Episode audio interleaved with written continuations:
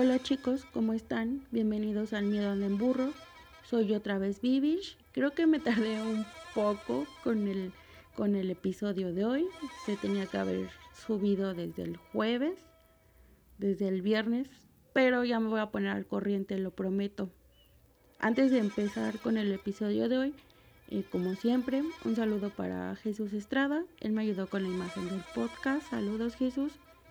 Síganlo en Facebook como JArt y está en Twitter como arroba Jesús-ilustra.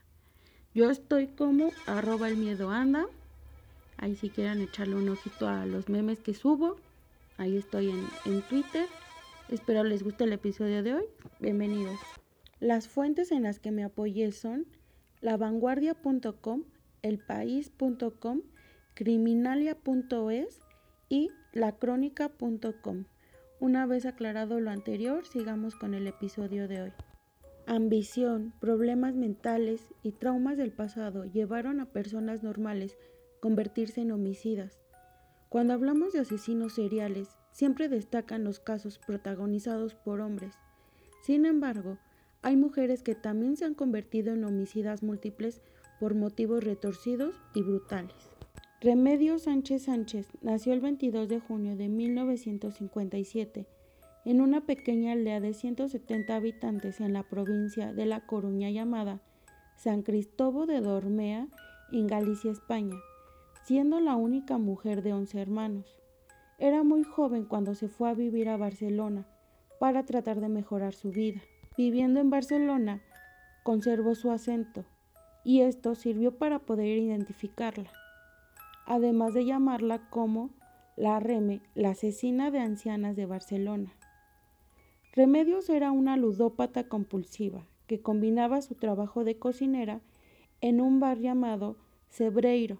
En salones recreativos y bingos se jugaba todo su sueldo, y esto se lo reclamaba su marido, con el que tenía gemelos ya mayores, los cuales la habían abandonado por esta adicción.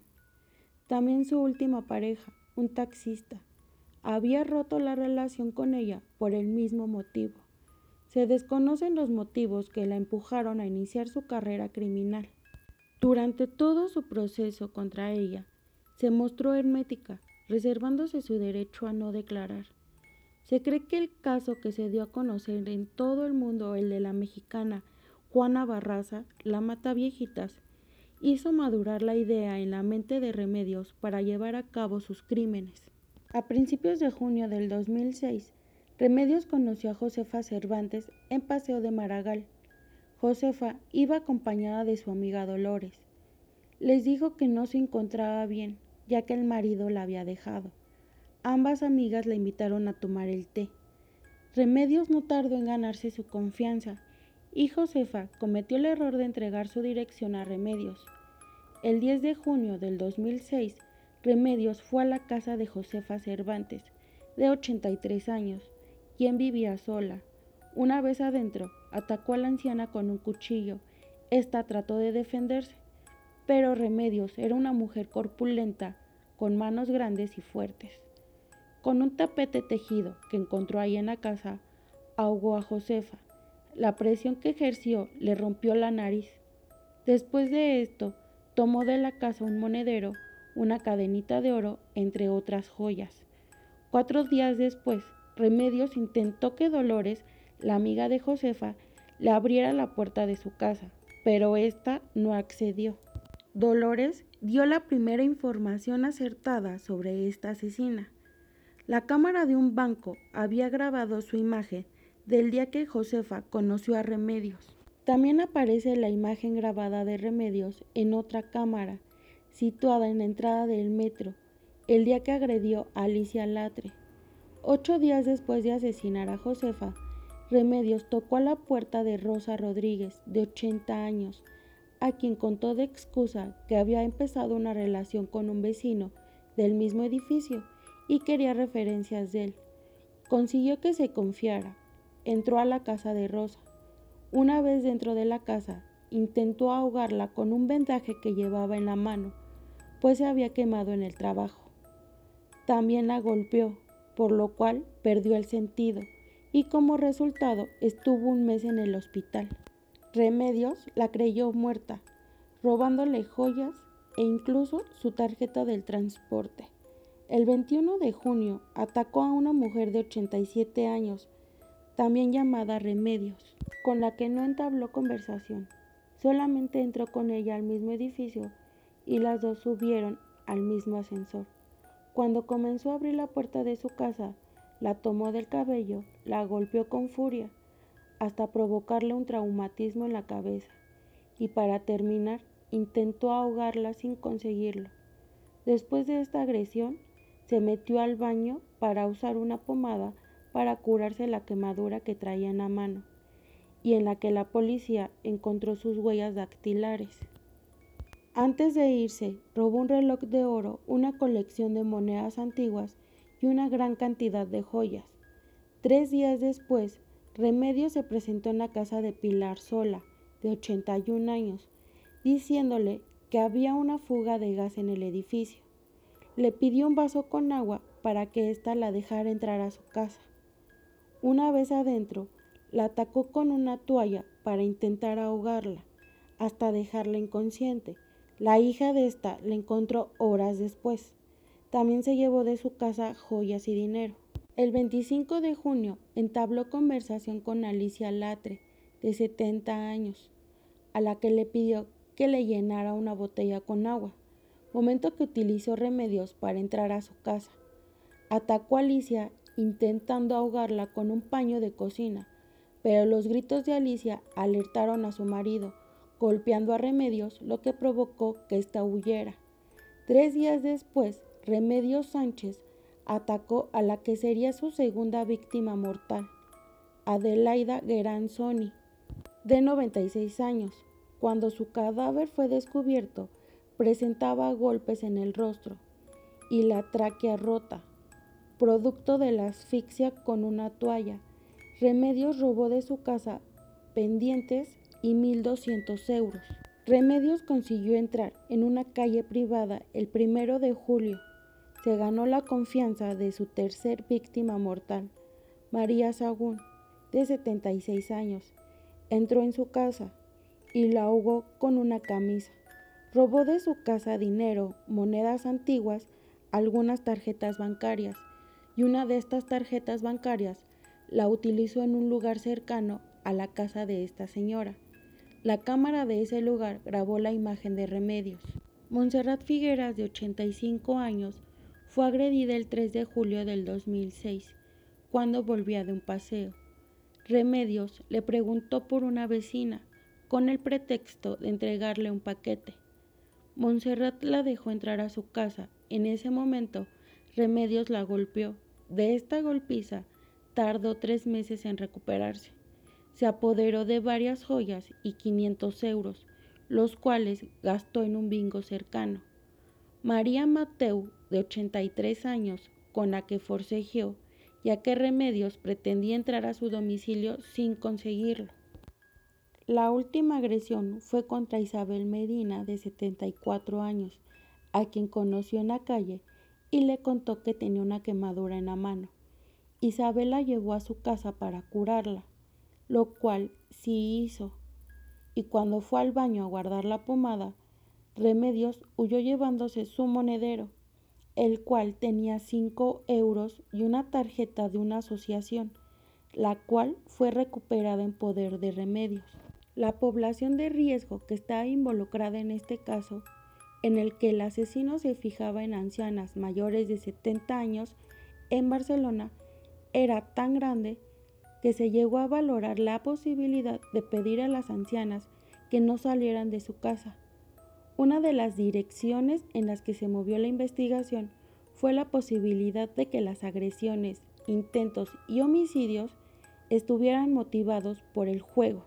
Y revisando videos de varios casinos y bingos, encontraron las imágenes de Remedio Sánchez. Casi 200 agentes vigilaban las calles de Barcelona. Remedios no fue hallada en su casa ni en el trabajo. Fue detenida el 4 de julio del 2006, mientras le echaba monedas a una máquina de bingo. 300 joyas, tarjetas bancarias y entre otros objetos fueron encontrados en la casa de Remedios Sánchez. Durante el registro, que duró más de seis horas, no dejó de llorar y tener ataques de ansiedad. Sus huellas dactilares fueron encontradas en varios domicilios de sus víctimas y las declaraciones de las víctimas describieron perfectamente a Remedios, además de reconocer su acento gallego y una cicatriz que tenía en la mano. Remedios se presentaba ante sus víctimas con el nombre de Mari. Durante su juicio permaneció sin hablar. Únicamente emitió palabra para decir que era inocente y argumentó en su defensa un posible trastorno de personalidad múltiple. Pero los estudios psiquiátricos realizados a Remedios la describían como egoísta, obstinada, con una autoestima moderada, además de tener mal carácter. Sin embargo, se concluyó que no poseía ningún síntoma de alguna enfermedad mental, mucho menos síntomas de trastornos de personalidad múltiple. Remedios explicó a los especialistas que oía voces, pero los expertos no encontraron ningún tipo de patología psicótica. Remedios tenía baja capacidad de autocrítica, con tendencia a responsabilizar a otros por sus actos y poca capacidad para expresar sus sentimientos. Remedios podría ser una asesina en serie del tipo desorganizado, ya que actuaba con impulsos violentos, atacando sorpresivamente a sus víctimas, utilizando armas de oportunidad que encontraba en el lugar de los hechos. Utilizaba un modus operandi elaborado, con una táctica de acercamiento muy definida. En Remedios se junta el placer de matar con su adicción al juego. El matar le facilitaba obtener el dinero para su ludopatía. La audiencia de Barcelona condenó a 144 años, 5 meses y 29 días de prisión a Remedios Sánchez Sánchez, la asesina de ancianas de Barcelona. Esto por el homicidio de tres mujeres, el intento de asesinato de seis más y entre otros delitos como el robo, y todos realizados en Barcelona entre junio y julio del 2006. Y bien chicos, ¿qué les pareció el, tema de hoy? En lo personal no sabía que nuestra Juana Barraza, la mataviejitas mexicana, había servido como inspiración para la mataviejitas de Barcelona. Cada quien sus ídolos. Qué mundo tan loco. Pero bueno, espero les haya gustado el tema.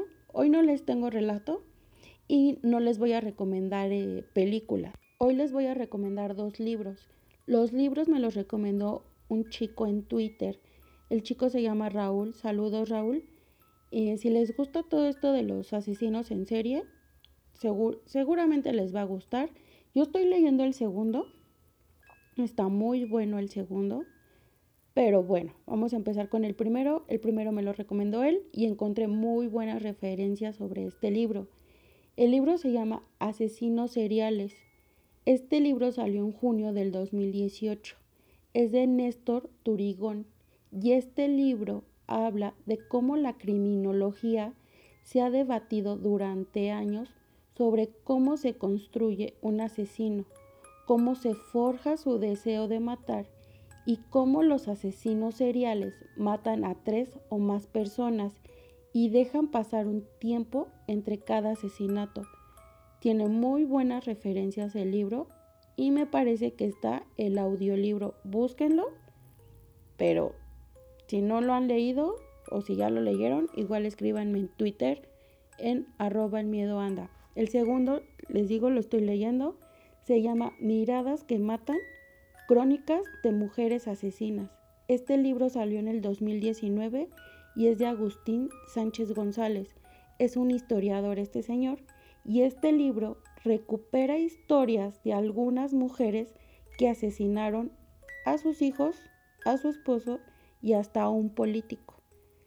Léanlo, está muy bueno el libro, muy recomendable. Y les digo, si les gusta esto de los asesinos, asesinos seriales, les van a gustar los libros. Espero les haya gustado el tema de hoy. Gracias por estarme compartiendo, por estarme escuchando. Algunos de ustedes me lo pidieron, ya estoy en Patreon. Búsquenme como el miedo anda. Ahí pueden estarme apoyando o pueden entrar a la página directamente de Anchor. Ahí puedo aceptar patrocinios y donaciones. Gracias chicos, usen cubrebocas. Ya saben, lavarse las manos, limpiar todo bien que traigan de la calle con cloro. Cuídense para que no caigamos en México otra vez en semáforo rojo. Los quiero. Besos.